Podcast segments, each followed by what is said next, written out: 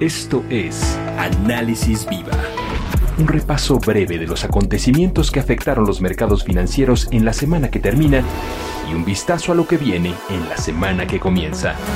Análisis Viva ¿Qué tal? Bienvenidas, bienvenidos. Mi nombre es Salvador Leal y les doy la bienvenida al podcast semanal de la Bolsa Institucional de Valores, Análisis Viva. El día de hoy nos acompaña Gabriel Lozano, el Chief Economist para México y América Central en JP Morgan. Muchas gracias, Gabriel, por estar con nosotros en este Análisis Viva. Muchas gracias a ustedes por la invitación. Gabriel, si te parece bien, comencemos hablando un poco acerca del panorama global en términos de inflación, en términos de política monetaria y quizás hasta de crecimiento también. Claro, Mira, son temas que siempre han estado interrelacionados, una cercanía muy importante en cada una de estas variables para entender la función de reacción de cada uno de los bancos centrales, de los diferentes participantes de los equipos económicos de los países más importantes que lideran esta toma de decisiones. Y bueno, a fechas recientes hemos escuchado las decisiones por parte de la Reserva Federal de Estados Unidos, eh, que en buena medida toma las decisiones adelante de muchos otros bancos emergentes y esto pues genera un vaivén importante en los mercados. Lo vimos hace poco justo con la decisión del Fed en términos de empezar a mandar un mensaje mucho más cuidadoso de que en algún momento dado en el futuro cercano podríamos empezar a ver los primeros incrementos en la tasa de referencia, algo que se anticipa todavía como bastante lejano, pero ya no tan lejano como antes, ¿no? Antes se hablaba del 2023, en el 2024 en algunos casos también se empezaba a tener en cuenta y ya más recientemente con estos comentarios y estas famosas gráficas de puntos en los cuales los diferentes miembros de la Junta del Banco Central en Estados Unidos dibujan como con mayor cercanía el momento en el cual podríamos empezar a ver los incrementos en la tasa de referencia. Esto pues se vuelve importante porque refleja por un lado mejores estimaciones de crecimiento, digamos ya respondiendo un poco a tu pregunta más específica de la actividad económica. Por otro lado, tomando en cuenta que en Estados Unidos es un mandato dual de inflación y de empleo, pues entonces también el seguimiento muy cercano y muy puntual de cómo se está recuperando el mercado laboral es esencial de entender. Entonces, si la economía se espera que crezca cerca del 7% y de manera más puntual, nuestros economistas en Estados Unidos traen una expectativa de 6.7% para este año y de 4.1% para el próximo, lo cual pues continúa mostrando que Estados Unidos está a la cabeza de esta expansión de la mano de los programas de estímulos económicos, pues sugiere que hay mucha razón para pensar que efectivamente vamos a tener el ajuste en tasas un poco antes de lo que se esperaba. Pero definitivamente lo que hay que entender es que todavía hay bastante tiempo antes de empezar a incorporar que efectivamente las tasas de referencia van a aumentar de una manera más explícita. Primero que nada, está la otra parte de la otra cara de la moneda de la política monetaria que ha estado explicada por la expansión cuantitativa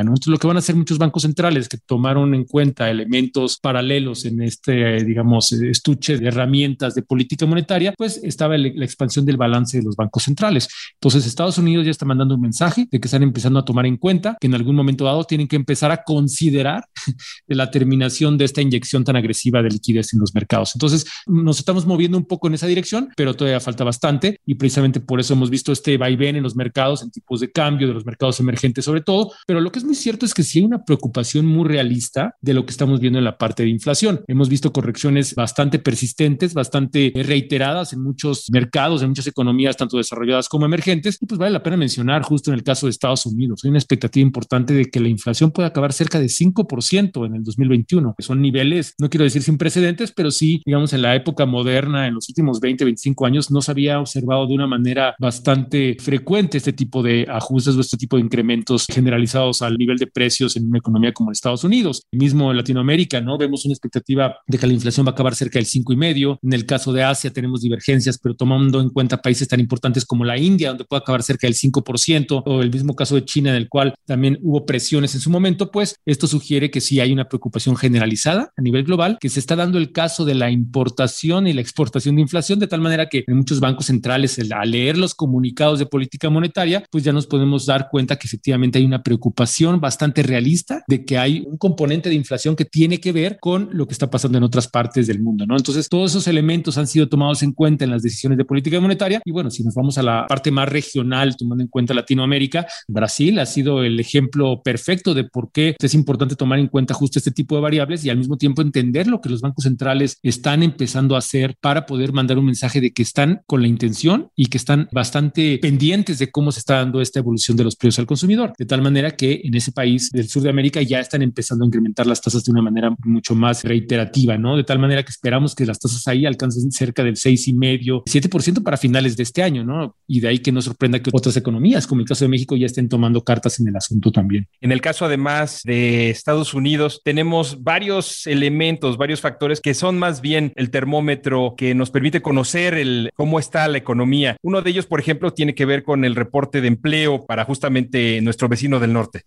Así es, el primer viernes de cada mes normalmente se publica este reporte tan importante, es un, como bien dices, un termómetro de las condiciones laborales en la mayor economía del mundo y hoy por hoy se ha vuelto mucho más importante porque estamos en esta etapa de transición en la cual pues uno esperaría que tengamos una mayor creación de empleos de la mano de la recuperación económica tan sostenida que hemos visto junto con los programas de estímulos aprobados por la administración de Joe Biden. Sin embargo, ha sido bastante interesante y hasta cierto punto preocupante también que considerando el tamaño de los estímulos económicos, no ha habido una normalización tan ágil de la parte de los mercados laborales, ha generado muchas preguntas entre economistas del sector laboral, pero lo que es interesante es justo eso, ¿no? Que hay tantos estímulos económicos que hay ciertos sectores laborales, económicos en los cuales la gente no quiere regresar a trabajar. Quizá por un lado se puede explicar porque las condiciones de salud no están perfectamente bien ya pulidas o arregladas y la gente sigue teniendo esa desconfianza de regresar a sus puestos de trabajo. Y por otro lado, pues también está el hecho de que los cheques relacionados con los estímulos económicos pues siguen siendo lo suficientemente grandes para que no haya los incentivos suficientes para que la gente regrese a trabajar, ¿no?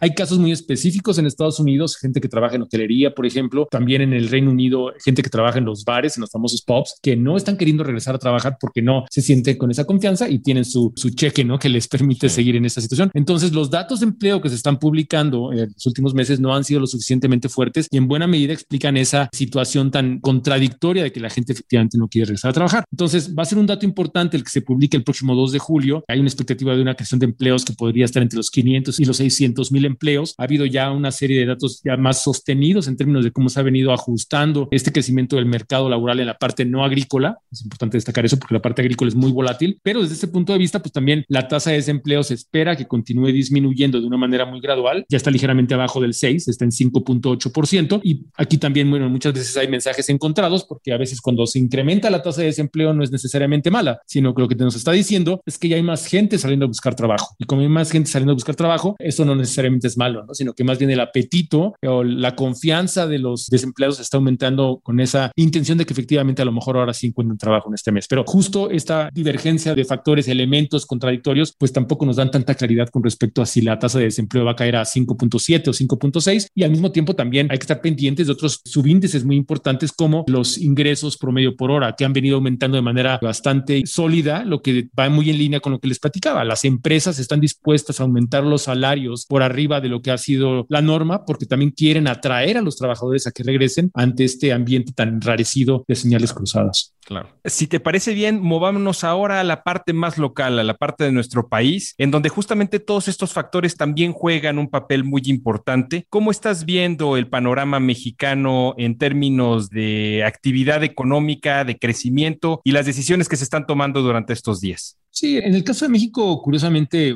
ahora que revisaba y que platicaba del dato de actividad económica en Estados Unidos, que esperamos un crecimiento de 6.7%, en México traemos un número eh, de 6.7 también, ¿no? Que es muy por arriba del consenso del mercado, que actualmente está, en, dependiendo de la encuesta que consultemos, pero entre el 5.8 6%. Entonces, sí estamos prácticamente un punto porcentual arriba del consenso del mercado. La gran diferencia es que, bueno, si pensamos con respecto a Estados Unidos, es que en México esto va a ser una recuperación parcial después de la contratación contracción de 8.2% en el 2020. En el caso de Estados Unidos, una contracción del 3.5% el año pasado y este año va a ser una expansión de 6.7%, ¿no? Entonces sí hay una diferencia de lo que está detrás de este número del 6.7 en cada uno de los dos países. Estados Unidos con un paquete de estímulos muy grande, ya lo habíamos comentado en algún foro anterior con ustedes. En el caso de México, cero estímulos fiscales o más bien pequeños estímulos fiscales que le ha pegado muy fuerte al apetito de la inversión, al apetito del consumo, quizá no tanto porque hemos visto algunos otros factores como el incremento tan fuerte en remesas, pero sí son elementos puntuales que ayudan a pensar que efectivamente México va a tardar un poco más en la recuperación. Pero el 6.7% es un rebote importante que está más bien anclado con la cercanía a la economía de Estados Unidos. Una buena cantidad de las exportaciones se van al país del norte, mandamos el 80% de las exportaciones a ese país. Tenemos también un canal muy importante relacionado con las remesas que han aumentado de manera sustancial, tanto el año pasado como este, alcanzando más de 40 mil millones de dólares, lo cual pues representa en términos de consumo eh, discrecional en México México, pues un buen estímulo que, bueno, desafortunadamente no se dio a nivel doméstico, pero sí indirectamente, pues esta cercanía con Estados Unidos nos está favoreciendo. Entonces aquí también viene un poco de, de este amortiguador para que no haya sufrido tanto el consumo en algún momento dado, pero lo único que hizo fue que en lugar de que México se contrayera 10% el año pasado, nos contrajimos 8.2. Entonces es justo un poco la explicación de lo que está pasando con Estados Unidos. Si nosotros hubiéramos tenido un estímulo más grande, junto con los 2 billones de dólares de estímulos que se dieron en Estados Unidos, pues podríamos haber visto también ahí un impulso muy importante para este año con un crecimiento que a lo mejor hubiera sido mayor al 8.2, 8.3% que fue la contracción del año pasado. Entonces, un elemento muy importante para tomar en cuenta. Segundo punto importante, bueno, claro, hay que tomar en cuenta que tenemos una expectativa también de que el tipo de cambio se mantenga todavía con cierta debilidad. Estamos estimando que el tipo de cambio regrese los niveles cercanos al 21 pesos por dólar a final de año, más puntualmente el escenario central es de 20.75, mientras que el próximo año estaría más hacia el 21.25, niveles que son congruentes con una mayor volatilidad de los diferentes activos mexicanos, menor apetito por riesgo de los mercados emergentes y mayor apetito por los mercados desarrollados, lo que quería decir. Y en ese sentido, pues México está condenado a tener mayor volatilidad, a tener una moneda que va a sufrir un poco más y de hecho eso es lo que nos lleva quizá al tema más importante, que es cómo se va a ver la inflación si tenemos un poco más de preocupación de una depreciación del tipo de cambio. Y por otro lado, bueno, pues ya hoy el Banco Central en México nos dejó clarísimo que su preocupación de inflación no es menor, es una preocupación muy seria a la cual pues dijo, mejor reaccionamos desde hoy porque las cosas se están poniendo feas en términos de los componentes que están aumentando a nivel de inflación. Está aumentando la inflación no nada más de los productos relacionados con las materias primas que aumentaron de una manera bastante violenta a principios del año, cuando hablábamos de precios de la gasolina, hablábamos de los energéticos en general, gas natural, petróleo, por otro lado los metales base, eh, donde entran las categorías de los principales componentes de construcciones en países tan grandes como China, ¿no? Entonces cobre el precio también del acero aumentando de una manera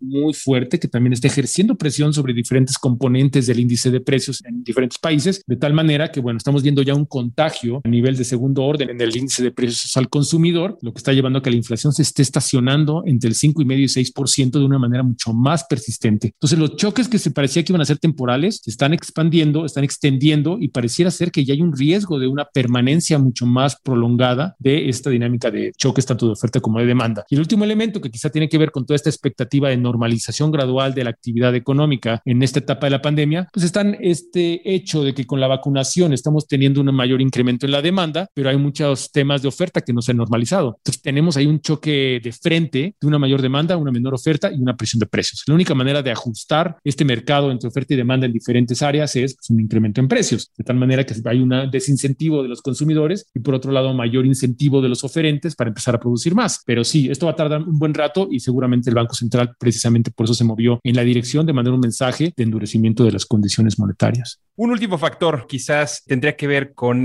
la decisión de política monetaria que se dio esta semana por parte del Banco Central.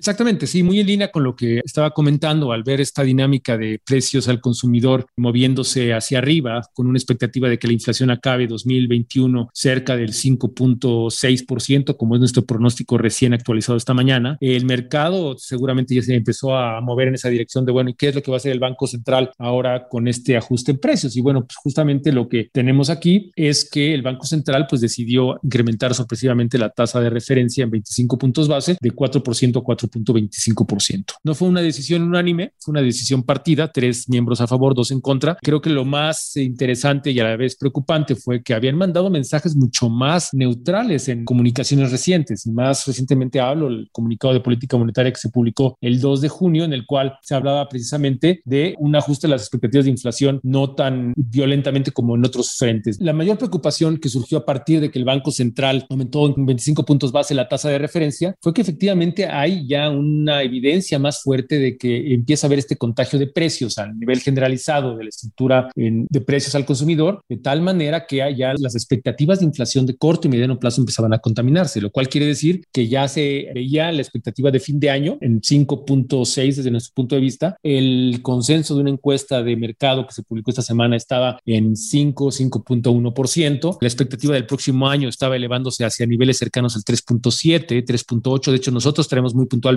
una expectativa de inflación en 3.9%, lo cual, bueno, ha llamado la atención en varios frentes, pero lo que es bien importante tomar en cuenta es que el Banco Central le ha costado mucho trabajo llevar la inflación por abajo del 4% de manera histórica. Y durante más de 20 años que el Banco Central se ha comprometido con el objetivo de inflación como objetivo único y hemos tenido un equipo técnico bastante ortodoxo, pues no se logró. O sea, hubo bastantes problemas, ya sea por choques de oferta, por temas relacionados con muchos oligopolios o monopolios y muchas barreras a la entrada en diferentes mercados. Y pues para el 2022 se ve bastante complicado que se pueda lograr cuando hemos visto algunos cambios en algunas reformas estructurales que están más encaminadas a poner algunas trabas a la participación del sector privado. De tal manera que si complementamos una situación en la cual va a haber menos competencia, hay presión de insumos, eh, precios de insumos y precios de materias primas en general, pues pensamos en que las expectativas de inflación en mediano plazo se pueden empezar a desanclar, como utilizamos los economistas en este contexto. Entonces, es una preocupación seria y al mismo tiempo, bueno, yo creo que el Banco Central sí se dio cuenta de la importancia de anclar las expectativas, mandar un mensaje mucho más categórico de que van a hacer hasta lo, lo necesario para anclar estas expectativas y evitar que aumente la inflación de manera desmedida y lograr llegar al objetivo del 3% en el tercer trimestre del próximo año. Lo han ido pateando, inicialmente pensaban que iban a llegar el primer trimestre del 2022, recientemente a principios de junio lo cambiaron al segundo trimestre y dos, tres semanas después lo cambian al tercer trimestre. Entonces esta velocidad de ajuste en los parámetros y en los pronósticos es preocupante porque quiere decir que la información en el margen o la información nueva de las últimas semanas pues ha, sido extremadamente fuerte de tal manera que se vieron en la necesidad de ajustar las expectativas de política monetaria. Nosotros pensamos ahora que la tasa de política monetaria va a llegar a 5% este año. Actualmente les recuerdo está en 4.25 y el próximo año podría llegar hacia el 5.5% precisamente ya en el contexto en el que 2022 nos vamos a acercar al inicio del ciclo de alzas en Estados Unidos, ¿no? Entonces se va a poner muy interesante el próximo año. Excelente, Gabriel. Oye, te agradecemos mucho que nos hayas dado este panorama tan completo, de nuevo a nivel global, luego a nivel continental y ahora a nivel local. Te agradecemos mucho que nos hayas acompañado en este episodio de Análisis Viva. Con mucho gusto. Fue un placer. Saludos a todos. Él es Gabriel Lozano, Chief Economist para México y América Central en JP Morgan. Y a ustedes muchas gracias también. Nos escuchamos la próxima semana. Análisis Viva. Suscríbete a nuestro podcast y visita nuestro sitio web www.viva.mx para que obtengas la información más completa de los mercados en México. Análisis Viva es una producción de la Bolsa Institucional de Valores.